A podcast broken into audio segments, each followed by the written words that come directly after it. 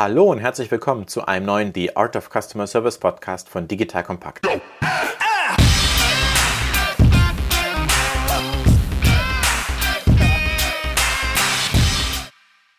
Wie alle in der aktuellen Zeit sind auch wir im Homeoffice und das ist eine Remote-Aufnahme. Wir haben beide professionelle Mikros, aber falls die Audioqualität nicht perfekt ist, bitte entschuldigt das, liebe Zuhörer. Und dann starten wir auch direkt durch. Mein Name ist Erik Pfannmüller und der Moderator für heute, ehemaliger Kanu-Weltmeister, dreifacher Familienvater und Gründer von Solvemate, einer KI-basierten Plattform für eine verbesserte Service Experience. Unsere Chatbots ermöglichen es, dass Endkunden ihre Serviceanfragen im Handumdrehen und ohne menschliche Serviceagenten lösen können.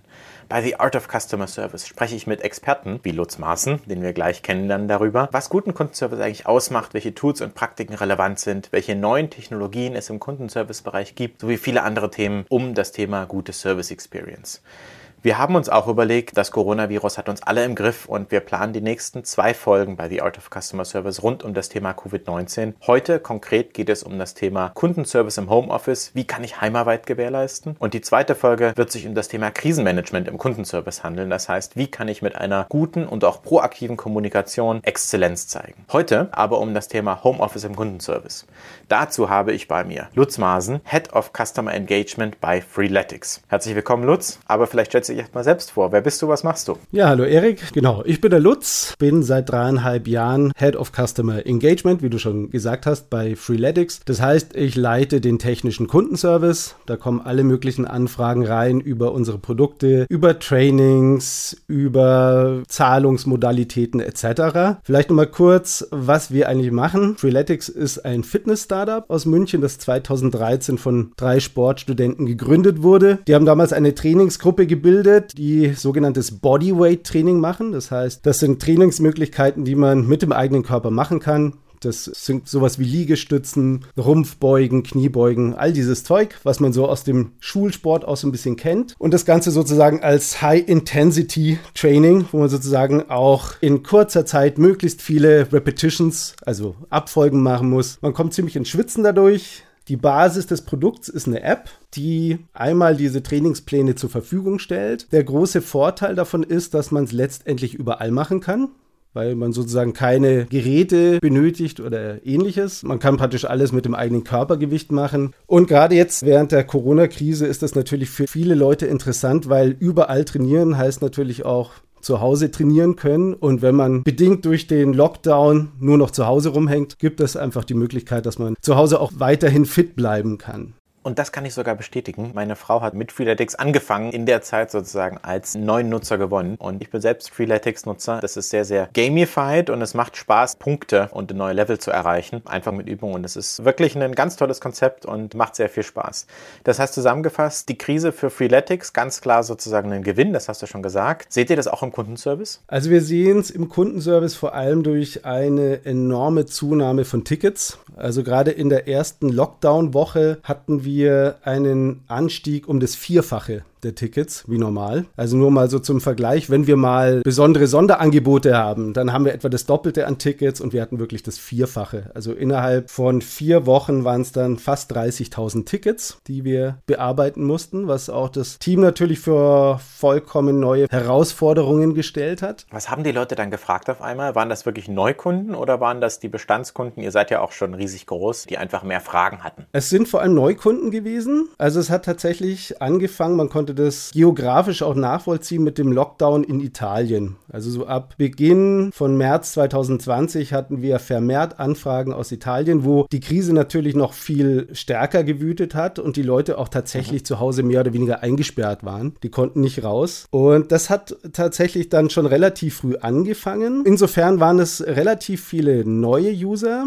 zwar auch sportaffin. Also man hat schon gemerkt, die Anfragen gingen sehr so in die Richtung, mein Sportstudio hat zu und ich will weiterhin Sport machen, ich kann auch nicht rausgehen und joggen. Ich suche gerade nach Möglichkeiten, wie ich weiterhin mein Fitnesslevel halten kann. Und da sind viele, sehr viele Leute auf Freeletics aufmerksam geworden. Also insofern sehr viele Anfragen von Newbies, wie man so sagt. Jetzt kommt ein kleiner Werbespot. Aufgepasst! Heute möchte ich dir unseren Partner Pendo vorstellen. Pendo ist eine All-in-One-Lösung für Produktanalyse, Produktentdeckung, In-App-Anleitungen und Session-Replays, damit du die Benutzererfahrung sowohl deiner KundInnen als auch der Mitarbeitenden deutlich verbessern kannst. Auf KundInnenseite kannst du also den Wert deines Produktes und die Nutzungsdauer maximieren. Dadurch werden deine NutzerInnen motiviert, mehr Produkte zu erwerben. Und für deine Mitarbeitenden wiederum wird die Produktivität gesteigert, indem die Nutzererfahrung von internen oder externen digitalen Tools erleichtert wird, um diese dann auch effektiver zu nutzen. Wenn du also die User Experience in deinem Business steigern möchtest, solltest du unbedingt mal bei Pendo vorbeischauen. Unter digitalkompakt.de slash Pendo habe ich dir eine Weiterleitung eingerichtet, schreibt sich P-E-N-D-O und dort kannst du das Ganze sogar einfach mal gratis testen. Und alle Infos findest du wie immer auch auf unserer Sponsorenseite unter digitalkompakt.de slash Sponsoren. Werbung Ende. Es gibt in dieser Krise, wir befinden uns in einer Rezession, viele Verlierer. Das wissen alle. Aber es gibt auch Gewinnerfirmen. Und wir haben es heute mal geschafft, wirklich eine absolute Gewinnerfirma aus der Krise hier reinzuholen. Und ich finde das gut, auch mal eine gute Nachricht zu sehen, dass es Firmen gibt, denen es einfach wirklich gut geht und die, ich sag mal, Luxusprobleme haben. Wir sehen das auch mit unseren Kunden im E-Commerce, weil mehr Leute online bestellen. Und ich finde das toll, heute auch mal drüber zu sprechen, wie ihr das geschafft habt, wirklich remote zu arbeiten. Und mit remote meine ich von zu Hause, also Homeoffice. Vielleicht gib mir mal so einen groben Überblick, wie waren denn eigentlich so die letzten sechs bis acht acht Wochen für euch. Wie hast du das erlebt? Also es hat damit angefangen, dass wir uns eigentlich schon relativ früh darauf vorbereitet haben. Also es gab tatsächlich seit Beginn März die Devise, bitte nehmt eure Laptops jeden Abend mit nach Hause. Also dazu muss man sagen, wir arbeiten alle mit Laptops. Also wir haben keine Desktops oder Towers mhm. in unserem Büro stehen. Tatsächlich ist die ganze Infrastruktur von Freeletics sehr auf Remote-Arbeiten schon ausgelegt. Mhm. Wir verwenden Laptops, wir verwenden WLAN. Wir haben zwar jeder seinen eigenen Arbeitsplatz im Büro, aber man kann sich sozusagen frei bewegen. Man hat eine sogenannte Social Area, wo man sich einfach zusammensetzen kann. Auch in Meetings hat jeder einfach seinen Laptop dabei. Es wird eigentlich relativ wenig irgendwie auf dem Blatt Papier gekritzelt, sondern tatsächlich alles gleich digital festgehalten. In einem großen Kontrast steht das auch, wenn du die Hardware siehst, im Vergleich zu, ihr habt kein Callcenter, wo es Cubicles gibt, wo jeder seinen Arbeitsplatz hat. Wenn ich mir das so beschreibe, man hat sein Teil, sein Headset, sein Tower-PC, so hast du das genannt, und seine vielleicht zwei Bildschirme und die Tastatur da. Das heißt, ihr arbeitet hardware-seitig, vielleicht bleibt mal kurz bei dem Thema, arbeitet ihr mit Laptops und weiteren External Screens? Genau.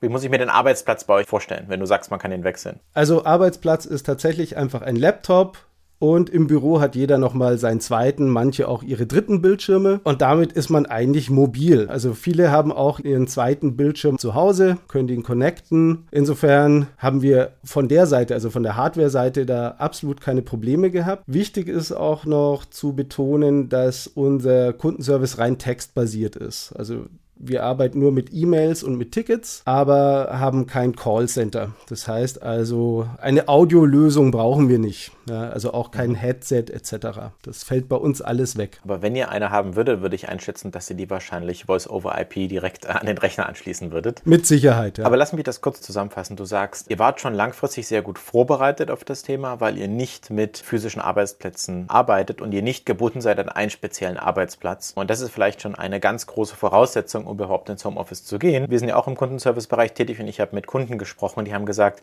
ich muss jetzt los und 100 Laptops für meine Kollegen kaufen. Und man sieht den Unterschied zwischen, ich habe alles set up bei mir im Büro, aber ich darf nicht mehr ins Büro gehen und dann alles neu, alles von zu Hause aus, neue Infrastruktur, neue Rechner, ist ja auch IT-sicherheitstechnisch relevant. Aber dazu kommen wir gleich. Also Hardware, sagst du, ist eine große Voraussetzung, überhaupt den Schritt machen zu können. Das ist ja klar und auch verständlich. Hat da jeder einen Firmenrechner oder habt ihr individuelle Ausstattung? Das sind alles Firmenrechner, ja. Die kriegt jeder zur Verfügung. Gleich am ersten Tag kriegt mhm. jeder seinen Laptop, der sogar ein Freeletics-Zeichen drauf hat, also auch gleich gebrandet ist. Gebrandet oder sozusagen mit Aufkleber? Ja, mit Aufkleber.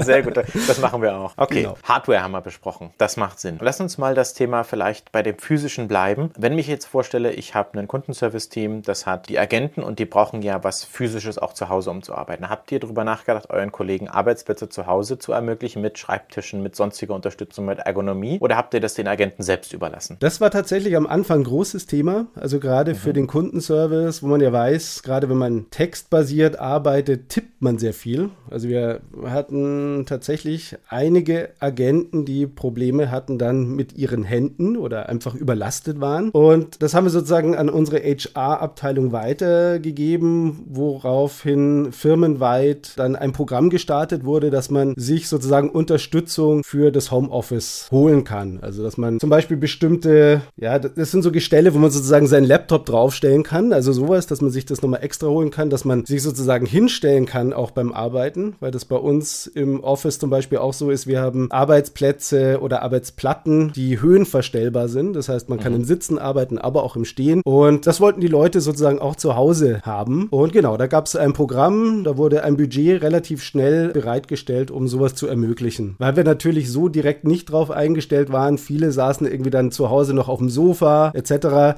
habe ich am Anfang auch gemacht und irgendwann gemerkt, das ist nicht das richtige Setting. Ich brauche tatsächlich eher einen Arbeitsplatz mit einem Tisch, mit einem Stuhl, also ganz konservativ eigentlich. Auch um so ein bisschen eine Trennung davon zu haben. Das macht auch Sinn und verstehe ich auch. Man sieht doch, dass ihr schon direkt vorbereitet seid mit ergonomischen Arbeitsplätzen und Standing Desks. Das macht Sinn. Mal die Frage an dich, wenn ihr Voice hättet. Viele Firmen haben ja eine Telefonhotline und haben auch eine Telefonanlage. Wie hättest du das umgesetzt? Es gibt ja da schon Lösungen. Also wir selber arbeiten ja auch mit Zendesk zusammen, die ja mhm. selber auch so eine Voice-Lösung haben. Das hätten wir sozusagen direkt einfach umsetzen können in dem Fall. Was natürlich immer so ein bisschen hinzukommt, was glaube ich generell so die Krux auch an diesem Remote-Arbeiten ist, dass die Internetgeschwindigkeit nicht überall die gleiche ist. Also wir haben das auch in Meetings gesehen, dass häufiger Leute mit der Bandbreite zu kämpfen haben, dass das Bild einfriert. Tatsächlich wäre jetzt bei einer Audiolösung auch die Frage, können das wirklich alle machen, also von allen Standpunkten. Also kann man immer gewährleisten, dass die Audioqualität eines Gesprächs bestehen bleibt, abbricht etc. Das sind natürlich alle Sachen, was man mit bedenken muss, wenn man in so ein Setting geht. Was aber auch kurzfristig recht schwer zu lösen ist. Wir sprechen ja sozusagen, das Wichtige ist erstmal die Kommunikation nach extern vom Agenten. Das heißt, E-Mail ist ja kein Problem, Internet hat jeder, aber sozusagen Voice-over-IP zu haben, muss nicht immer klappen in perfekter Art und Weise. Und dann hat man ja auch die Herausforderung, dass man das nicht einfach einfach über die Festnetznummer des Mitarbeiters anrufen kann. Da kommt wieder technische Herausforderung, dass das dann connected wäre mit dem CRM-System. Ihr arbeitet da mit Zendesk, die natürlich das integriert haben. Aber ich sehe, dass Voice auf jeden Fall ein großes Thema ist, vor allem wenn man eine physische Telefonanlage benutzt und nicht Voice over IP. Also ich stelle mir vor, man hat ein großes Callcenter, das über eine wirkliche, sowas soll es ja heutzutage noch geben, mhm. sage ich mal mit einem Schmunzeln, mhm. dass man noch normal telefoniert und nicht übers Internet. Das ist dann eine große Herausforderung, die ich mir vorstelle, ins Homeoffice zu gehen. Da müssen die Kapazitäten ganz klar nach unten gehen, weil das einfach nicht jeder hinkriegt oder es auch gar nicht technisch so einfach umzusetzen ist. Das sehe ich ähnlich. Also man braucht wahrscheinlich dann doch ein Kundenservice-Team, was mehr oder weniger im Office präsent ist. Also auch mit allen möglichen Corona-Sicherheitsmaßnahmen, Hygienemaßnahmen etc. Das ist sicherlich nicht einfach. Also gerade wenn man auch noch einen Schichtbetrieb aufrechterhalten will. Ja. Ich würde mal kurz auf das Thema Arbeitszeiten eingehen und nach das Thema Software und technische Unterstützung angehen. Habt ihr die Arbeitszeiten freigestaffelt? Das heißt, E-Mail ist ja asynchron synchron. Das heißt, wenn ihr sagst, ihr habt textbasierten Kundenservice, dann sollte das kein Problem sein, oder? Das heißt, gerade wenn man Kinder hat oder andere Dinge, die man zu erledigen hat. Wir haben eine Präsenzzeit. Also die hatten wir auch schon vor der Corona-Krise, also immer von 9 Uhr bis 18 Uhr. Da sollte man anwesend sein. Ansonsten kann man das relativ frei einteilen. Das heißt, mittlerweile tatsächlich durch dieses Remote Office hat sich ergeben, dass viele Leute eben anfangen zu arbeiten, wenn sie gerade aufstehen, sozusagen. Es ist mhm. bei mir jetzt auch so. Dadurch, weil ich selbst selber auch Familienvater bin und meine Kinder zu Hause sind und die Schule wegfällt, können die Kinder ausschlafen. Das heißt, wenn ich um 6 Uhr aufstehe, dann fange ich halt kurz nach 6 an zu arbeiten. Oder wenn ich mal länger schlafen will, dann entsprechend länger. Und das Team macht das genauso. Also das würde ich auch mal sagen, ist tatsächlich ein Vorteil aus dieser Remote-Situation. Man hat tatsächlich eine viel freiere Zeiteinteilung. Wir haben auch mit dem Team geklärt, dass es absolut in Ordnung ist, wenn man mal irgendwie zwei Stunden Mittagspause macht, wenn man das sozusagen außenrum auffüllen kann zeitlich. Und wir haben das auch nochmal bei uns speziell so gemacht, das ist jetzt auch keine neue Erfindung, sondern das haben wir relativ früh schon gemacht, dass wir einfach eine Excel-Tabelle haben, also wie ein Kalender und jeder schreibt einfach rein, was er in diesem Tag tut und von wann bis wann er arbeitet und eventuell auch wann er Pausenzeiten hat. Dass man das einfach so ein bisschen auf dem Schirm hat, um hier auch so eine Vertrauensbasis zu haben, weil es gibt ja häufiger immer so dieses Vorteil, Remote Office ist ja, dann sitzt man nur auf dem Sofa und schaut Netflix und äh, das kann dem so ein bisschen entgegenwirken. Und tatsächlich ist auch meine eigene Einschätzung, dass man im Remote Office tatsächlich fast produktiver ist und auch mehr arbeitet als jetzt in einem Office. Das ist spannend. Das ist noch eine eigene Folge für sich mal in der Zukunft. Aber ich fasse zusammen, ihr habt die Kernarbeitszeiten beibehalten, habt aber natürlich Flexibilität gemacht. Und da man sich ja nicht sieht im Büro, macht es Sinn, eine Art von Transparenz zu schaffen. Ihr macht das über einen Google Sheet. Wir bei uns haben das über Google Kalender gemacht, wo man sagt, hey, wir haben eine Kernarbeitszeit und wenn ich da raus bin, dann schreibe ich es einfach in meinen Kalender ein. Unsere Kalender sind sowieso transparent mit allen geteilt. Das heißt, das sieht man. Um das Thema Software nochmal anzugehen, da gibt es ja zwei Teile. Das eine ist die Software zur Kommunikation mit dem Endkunden und dann die interne Kommunikation mit dir als Leader, sozusagen mit deinen Agenten. Lass uns die beiden Teile mal besprechen. Also für die interne Kommunikation verwenden wir ein Chatprogramm bei uns, was auch die Möglichkeit hat zu telefonieren und auch einen Videochat zu machen. Man kann dort Kanäle einrichten. Wir haben sozusagen Kanäle für jedes Team, aber auch für bestimmte Topics. Und damit ist man eigentlich sehr gut in diesem Loop drin und eigentlich auch immer mit den neuesten Neuigkeiten versorgt. Ohne eine Softwareempfehlung zu gehen, was benutzt ihr? Wir können ja ruhig drüber sprechen. Wir sind ja agnostisch. Ja, ja. Wir verwenden Slack, weil es sich relativ gut auch in die Firmeninfrastruktur eingliedert. Also man hat gute Möglichkeiten, das zu verbinden mhm. mit anderer Software, also auch mit einem Google-Kalender zum Beispiel. Für uns ist es tatsächlich auch einfach der Vorteil, dass man themenbasiert Kanäle machen kann Nachteil ist natürlich auf der anderen Seite, es wird manchmal einfach zu viel und man bekommt nicht mehr alles mit. Das heißt, wir haben bei uns nochmal einen extra Kanal, den nennen wir einfach Knowledge-Kanal. Das heißt, dort wird alles reingepostet, was jemand für wirklich wichtig erachtet, weil man bei vielen anderen Kommunikationen meistens dann so ein Abdriften hat, auch in den Chat, dass die Leute über andere Sachen auch noch reden, was aber nicht mehr so wirklich relevant ist für das Thema. Das heißt, man braucht tatsächlich in so einem Chat-System auch eine Filterung, um die relevanten Inhalte sehen zu können. Bleiben wir mal bei dem internen Bereich mit diesen internen Tools. Habt ihr eine interne Kommunikationsguideline gemacht? Ist die jetzt anders? Ich stelle mir vor, früher gab es bestimmt so Regeln wie, geh rüber zum Kollegen aus der Abteilung, wenn du eine Frage hast. Wie macht ihr das heutzutage? Habt ihr interne Regeln aufgestellt, wie man zum Beispiel Slack oder auch wie man andere Sachen kommuniziert? Es gibt keine direkte Regelung. Es sind, sagen wir mal, Diskussionen, die immer wieder hochkommen. Wir haben uns dazu entschieden, wirklich wichtige Sachen, also eher mit offiziellem Charakter, per E-Mail zu machen, mhm. weil das tatsächlich auch von allen gelesen wird. Und Slack dient tatsächlich eher dem, was man auch so ein bisschen dem Flurfunk nennt oder auch informelle Knowledge weiterzugeben. Man hat ja tatsächlich auch immer das Problem, es gibt bestimmtes Wissen, was auch längerfristig gültig ist, mhm. aber auch viel kurzfristiges Wissen. Und dieses Chatprogramm ist relativ gut, um dieses kurzfristige Wissen weiterzugeben, dass man schnell sagt, heute ist übrigens das hier los? Kümmert euch bitte um das. Also auch einfach, um ein Team so ein bisschen zu führen, zu organisieren. Dafür ist Slack sehr gut. Das kann ich total verstehen, weil es ist ja eine andere Art von Kommunikation. Die menschliche Kommunikation, das geht ja sozusagen so ein bisschen verloren. Wir haben bei uns auch so eine Remote-Regel und da steht so oben drüber, lieber mehr kommunizieren als weniger, weil implizite Entscheidung treffen ist ganz schlecht im Sinne von, ich mache jetzt das oder ich habe das gemacht, sondern lieber die Zeit nehmen. Das dauert mehr Zeit, aber lieber Transparenz machen. Irgendwie schriftlich. Schriftlich im Sinne von, du sagst per Slack, per E-Mail, per Wiki, wie auch immer eine Firma das organisiert. Und die zweite große Regel bei uns ist, ein zwei Minuten Telefonat ist besser als eine lange, lange Nachricht zu schreiben, weil man hat dieses, dass man früher sagt, hey, ich wollte mal kurz mit dir sprechen, gerade im Kundenservice. Du, ich habe den Kunden, der hat das und das Problem, kannst du mir helfen? Manchmal ist es gut, das strukturiert zu machen, aber es gibt auch die Situation, wo man nicht davor zurückschrecken darf, einfach auf den Anrufen-Knopf zu drücken und das einfach zu machen.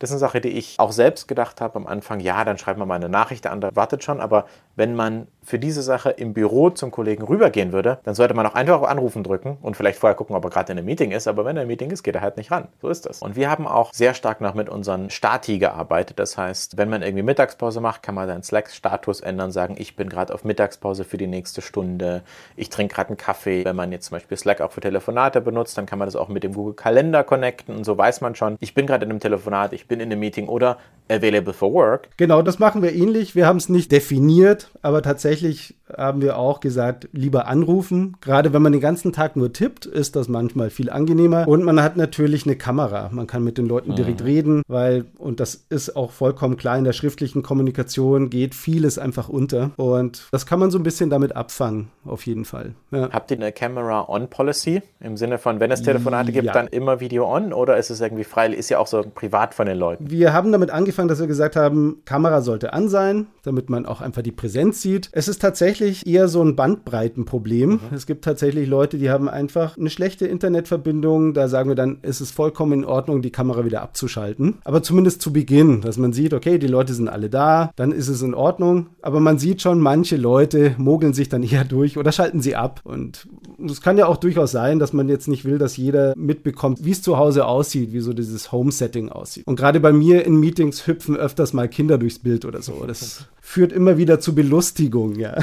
Das kenne ich als Familienvater auch, ja. Aber ich finde es auch positiv, dass es die Arbeitsatmosphäre ein bisschen auflockert, weil man lebt ja auch als Person die Arbeit und wir bei uns in der Firma leben Wholeness. Das heißt, es geht um die Person und das Leben und nicht nur die Arbeit und Privat, sondern das gehört ja auch irgendwie zusammen, aber natürlich gibt es auch Privatsphäre. Nochmal zurück zu sozusagen der eigentlichen Arbeit und wie du das Teamleben organisierst. Ihr seid ja auf einem 100% Cloud-basierten CRM- und Ticketing-System, richtig? Genau. Das heißt, ihr hattet keine Herausforderungen mit VPNs, mit Setup. Also ihr benutzt Zendesk, ist ja auch öffentlich, seid ja auch zufriedener Kunde und das Einzige, was man braucht dazu, ist ein Browser. Genau. Browser, Laptop, Internetverbindung und das war's. Das heißt, wir haben damit eigentlich schon immer gearbeitet. Insofern war dieser Schritt ins Remote kein großer Schritt. Es hat sich bloß so ein bisschen verändert, was ich gesehen habe, auch in der Meetingkultur. Weil mhm. am Anfang war es eher so, man hat sich in einem Meetingraum getroffen und es waren vielleicht so ein, zwei Leute remote zugeschaltet. Mhm. Das komplett in ein Remote-Setting zu bringen, war tatsächlich so ein bisschen eine Veränderung, weil man ja auch viel mehr einfach mit einer Kamera spricht oder mit einem Monitor. Das war am Anfang tatsächlich ungewohnt. Man muss sich ein bisschen dran gewöhnen, weil viele Leute ja dann auch zum Beispiel das Mikrofon abschalten, um auch Hintergrundgeräusche auszublenden. Dann hat man häufig in einem Meeting einfach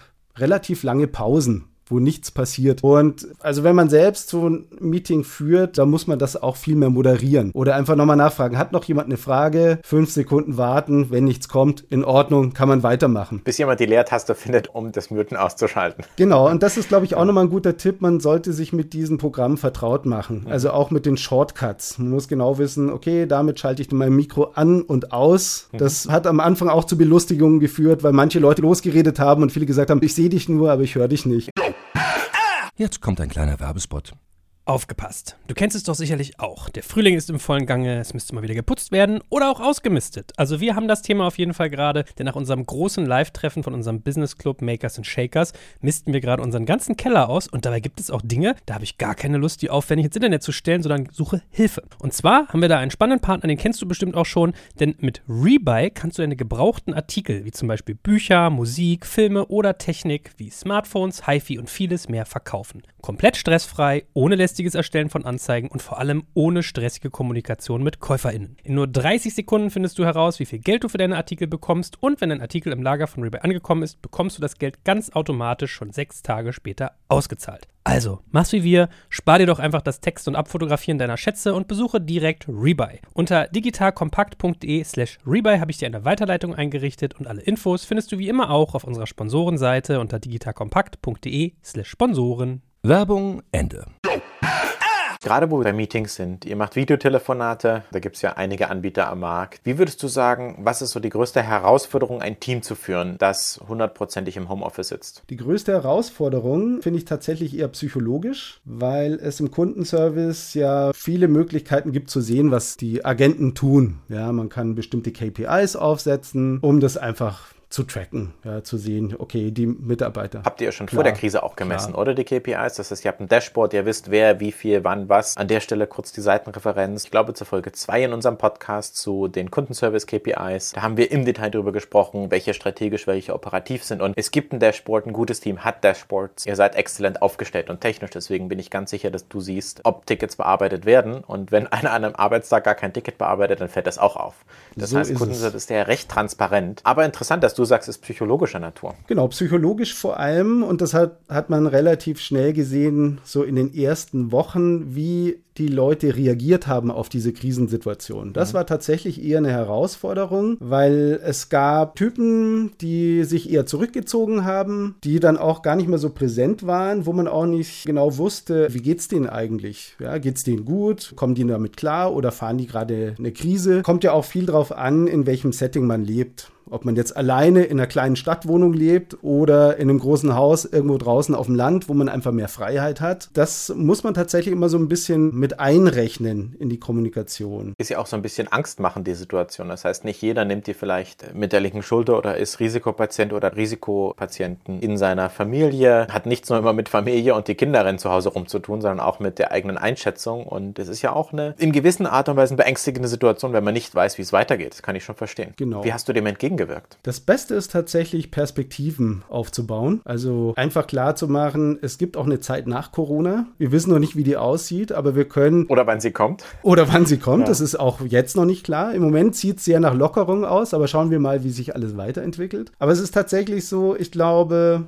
der wichtigste Faktor und generell in allen Krisen ist immer dieses nach vorne schauen und zu überlegen, was kann ich in der aktuellen Situation tun, um die Zukunft positiv zu gestalten. Und da ist man relativ schnell auch an dem Punkt, wo es um Mitarbeiterentwicklung geht, dass man auch sagt, okay, wenn wir wieder genügend Zeit haben, wenn wir diesen riesigen Berg an Tickets bearbeitet haben, dann können wir folgende Projekte angehen. Und wir hatten einige Projekte, die wir jetzt einfach über die letzten Monate aufgeschoben haben und die Leute natürlich auch schon so ein bisschen unruhig wurden, habe ich auch gesagt habe, konzentriert euch erstmal auf Tickets, ich nehme auch tatsächlich den Druck raus. Ich habe gesagt, sowas wie Antwortzeiten, da schaue ich gerade gar nicht drauf. Wichtig ist, dass die Sachen gemacht werden. Das hat dazu geführt, dass die Antwortzeiten natürlich extrem lang geworden sind. Das Interessante ist, die Kundenzufriedenheit haben wir stabil gehalten auf einem hohen Wert. Und das ist für uns eigentlich das Wichtigste gewesen, weil wir auch in der Kommunikation mit dem Kunden gesagt haben, deine Anfrage ist reingekommen. Wir werden sie schnellstmöglich beantworten, aber bitte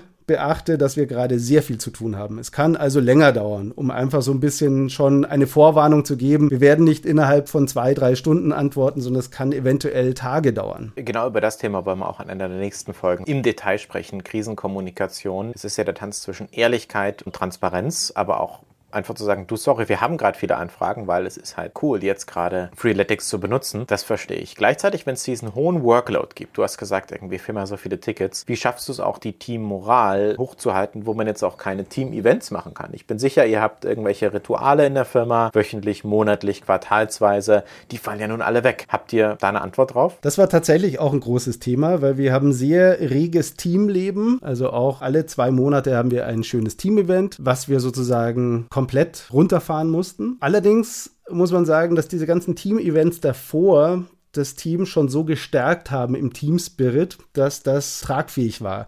Ich glaube tatsächlich wichtig ist, dass dieses Team auch vorher schon funktioniert hat und so eine Krisenzeit tatsächlich eher den Mangel oder bestimmte Problemfelder erst richtig nach oben bringt und man sie sichtbar vor sich hat. Um da nochmal nachzufragen, wir haben ja am Anfang schon gefunden, okay, ihr habt das super gemanagt und ihr hattet natürlich keine großen Herausforderungen, aber ihr seid auch absolutes Best Practice, was das angeht, denn ihr seid auf Laptops unterwegs, die mit der Cloud arbeiten und das ist schon ein großer Punkt. Gleichzeitig, so wie ich dich kennengelernt habe, nicht nur in unserem Vorgespräch, sondern auch jetzt, bist du ein sehr emotionaler Leader und du hast dein Team im Griff und ihr seid positiv und proaktiv. Glaubst du, dass diese Krise das verstärkt, was vorher schon da war, im Sinne von Tech Legacy und schlechte Kultur und wenn sie gut ist, dann schweißt er uns auch mehr zusammen. Wie würdest du das einschätzen? Ja, das ist genau der Punkt. Ich würde genau sagen. das war eine Suggestivfrage, sorry. Nein, nein, es war eine Suggestivfrage. Habe ich auch erst nachher gemerkt. Ja. Aber genau so ist es. Also man muss Krisen in gewisser Weise vorarbeiten und wenn man einen guten Team-Spirit hat, ich glaube, das gilt auch generell für alle Beziehungen, die man hat. Ja, wenn man ein gutes Fundament hat, dann ist das tragfähig für Krisen und kann einen über die Krise bringen, beziehungsweise tatsächlich die Krise kann einen noch mehr zusammenschweißen. Wir haben auch tatsächlich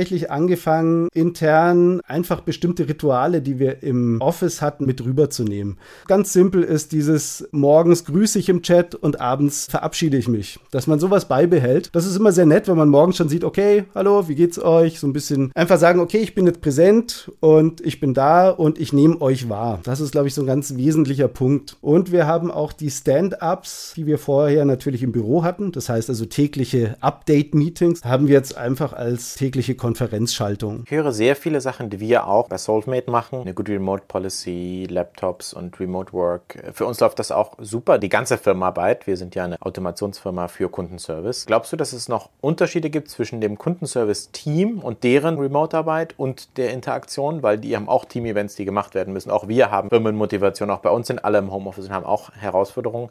Würdest du sagen, es gibt Unterschiede im Kundenservice-Team im Vergleich zu normalem Homeoffice? Unterschiede natürlich in dem Sinne, dass alle mit der gleichen Situation konfrontiert sind. Ich glaube, das ist tatsächlich der wesentliche Punkt. Und das hat mein Team tatsächlich mit relativ viel Humor aufgenommen. Also da merkt man zum Beispiel auch einen guten Team-Spirit, dass man den gleichen Humor teilt und über die gleichen Sachen Witze reißen kann. Und auch, dass man dieses ganze Remote-Setting erstmal kennenlernen muss und am Anfang sicherlich viele Fehler macht macht mhm. und die Kommunikation nicht ganz rund läuft. Das muss ich erstmal einfahren. Das hat sich bei uns auch in Meetings gezeigt, dass die am Anfang eher so spielerisch waren.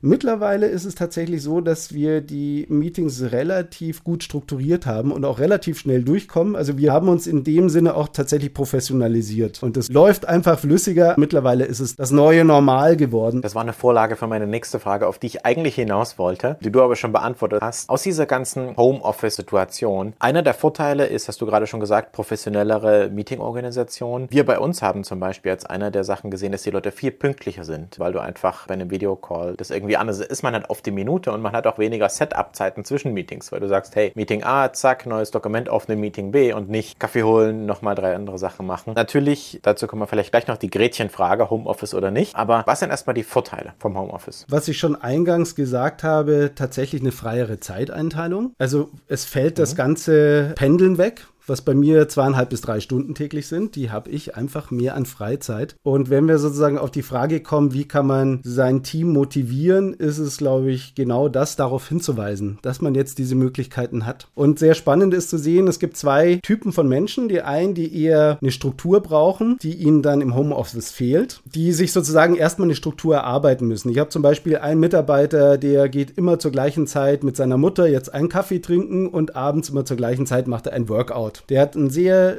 sehr strenge Struktur für seinen Tag. Ich habe das bei mir probiert und habe gemerkt, ich bin genau das Gegenteil. Ich mag es eigentlich im Moment, dass ich mir das Freie einteilen kann und tatsächlich nicht an so einen starren Arbeitsalltag gebunden bin und mir zum Beispiel überlegen kann, ob ich eben um 6 Uhr anfange oder um 9 Uhr. Und das kann sozusagen positiv und negativ sein. Also für Leute, die Struktur brauchen, die müssen eine finden. Und für Leute, die generell ein bisschen mehr Freiraum haben wollen, ist das eigentlich eine ideale Zeit. Ohne jetzt zu sagen, okay, die Leute verdaddeln ihre Zeit nur irgendwie, sondern es ist tatsächlich so, man kann sie einfach produktiver nutzen, weil man seine Hoch- und Tiefphasen über den Tag auch besser einteilen kann. Das verstehe ich. Jetzt sind wir fast am Ende unseres Podcasts. Die halbe Stunde Gespräch ist schon wieder so schnell vorbei vorbeigegangen. Und ich würde dir gerne die Gretchenfrage stellen, nämlich vorwärtsgerichtet.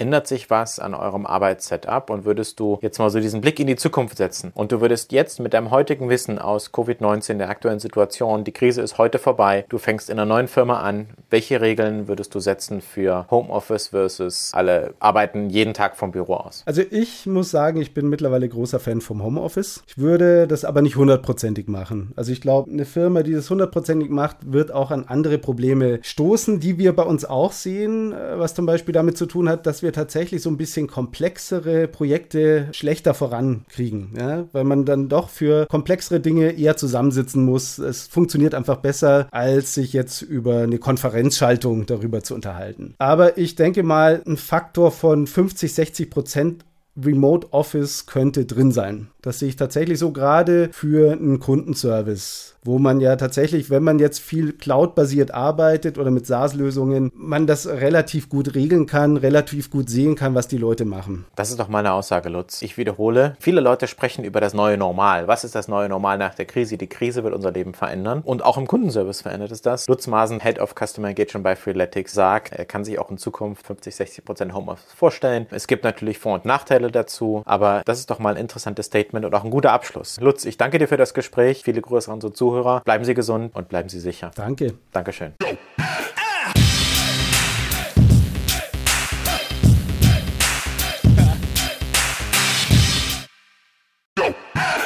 Jetzt kommt ein kleiner Werbespot.